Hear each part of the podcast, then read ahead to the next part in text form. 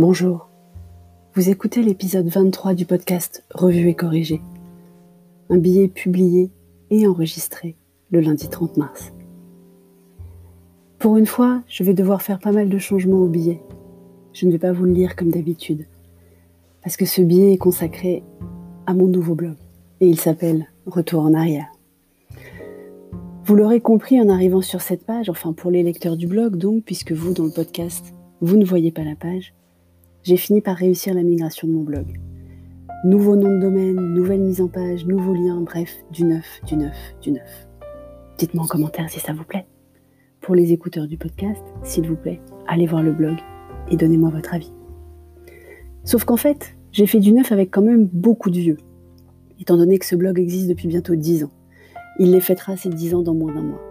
Et qu'au regard des soucis de migration que j'ai eus, j'ai dû reprendre l'intégralité des publications depuis octobre 2012 pour remettre les images qui en avaient disparu pour des raisons qui resteront à jamais mystérieuses. Heureusement, entre octobre 2012 et aujourd'hui, j'avais fait deux pauses, dont une très longue depuis septembre 2015 jusqu'au début du confinement, le 17 mars 2020. Et je n'étais pas aussi régulière qu'en ce moment. N'empêche, il a fallu reprendre pas mal de fichiers, ouvrir pas mal d'articles, et me replonger dans une partie de ma vie à laquelle je n'avais pas pensé depuis bien longtemps. C'était plutôt chouette. Surtout les articles de la première année de maternelle de Petit Homme, que j'appelais encore bébé à l'époque. J'ai migré mon blog donc. Vous en pensez quoi? Donc pour les auditeurs du podcast, s'il vous plaît, allez voir le blog pour me donner votre avis. Parce que mon plugin SEO, lui, il n'est pas super content de moi.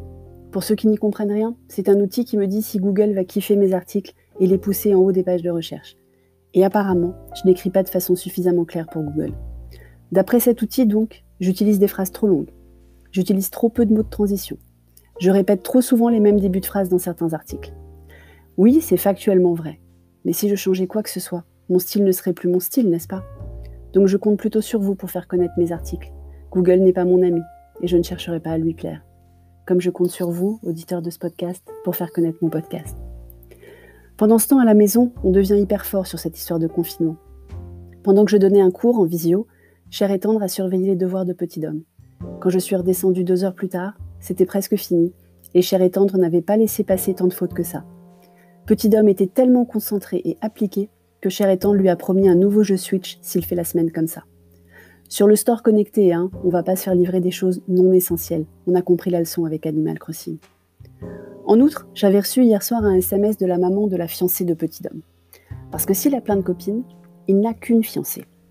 Dans la même classe physique, mais pas dans la même classe. Elle est en CE1. Et elle avait envie de parler avec Petit Homme. Donc la maman s'est inscrite sur Skype et les enfants ont papoté une grande partie de l'après-midi. De la difficulté des devoirs, des livres qu'ils lisaient en ce moment, peut-être que ça va motiver Petit Homme à lire plus, de leurs cartes Pokémon. Comme Petit Homme a pris le Skype sur mon iPad depuis le salon, Cher et et moi avons plongé dans son monde en catimini. C'était top. Et c'est vraiment plus un bébé.